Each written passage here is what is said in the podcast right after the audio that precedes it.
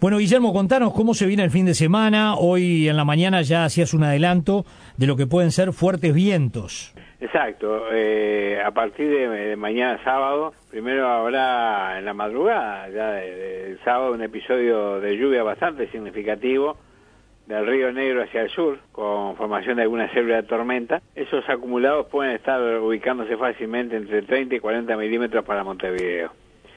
El problema mayor de esa situación es que se forma una depresión bastante, bastante, con un valor central bastante bajo, 989 hectopascales, cuando la presión normal son 1013.3 eh, hectopascales, ¿no? O sea que es un valor bastante significativo.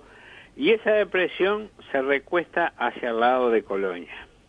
Ahí a partir de las 5 o 6 de la tarde ya el viento se incrementa significativamente y alcanza sus valores máximos de racha a la noche. Ahí las rachas pueden fácilmente superar los 100 kilómetros por hora. Estamos hablando de eh, una categoría temporal muy fuerte. Así que en Colonia, eh, rachas que pueden alcanzar los 100 kilómetros. ¿Qué pasa con el resto del país?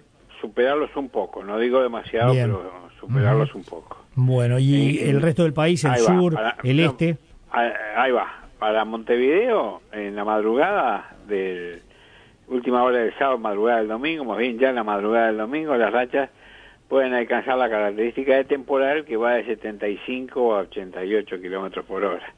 De 75 a 80 kilómetros por hora para Montevideo. Y en Punta del Este, en la mañana y primeras horas de la tarde del domingo, las rachas pueden alcanzar fácilmente los 90 kilómetros por hora.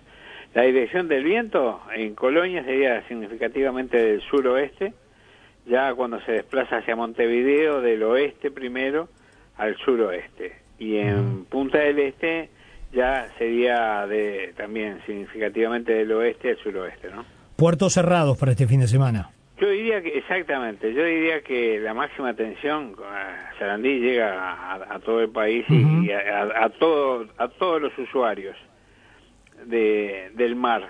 Y en este caso, principalmente los pescadores artesanales, que eviten salir porque la, situación se va a complicar. Por más que de repente en primeras horas de la mañana no haya un viento intenso, eh, eh, pueden estar ubicados cerca del ojo de la depresión, donde la intensidad del viento no sea significativa, rápidamente se va a intensificar y los puede sorprender generando complicaciones con sus embarcaciones, ¿no? Así que pescadores artesanales y embarcaciones menores, muchísimo cuidado a partir de la tarde del sábado, comenzando por Colonia y moviéndose hacia todo a lo largo de la franja costera hacia el este, ¿no?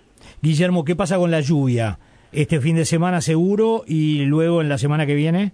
No, no, la semana, toda la semana que viene libre de precipitaciones. Bien. Eso es lo, lo, digo, lo reconfortante de alguna manera, ¿no? Bien, bien. Así que bueno, eh, un fin de semana para estar guardadito, este, calentito y guardado, ¿no? Guardado y muchas veces tomar precauciones, porque a veces uno dice, bueno, a mí no me va a pasar, o yo voy un ratito y vuelvo y y el tiempo a veces no perdona, ¿no? Exacto. Un, error, un error de cálculo y eso va a generar este mucho dolor de cabeza no solamente a la persona que, que lo sufre, sino a la familia. Sin duda. Guillermo, te agradecemos muchísimo esta actualización de lo que va a ser el fin de semana y fundamentalmente las próximas horas. Te mandamos un abrazo grande. Un abrazo, hasta mañana, muchachos.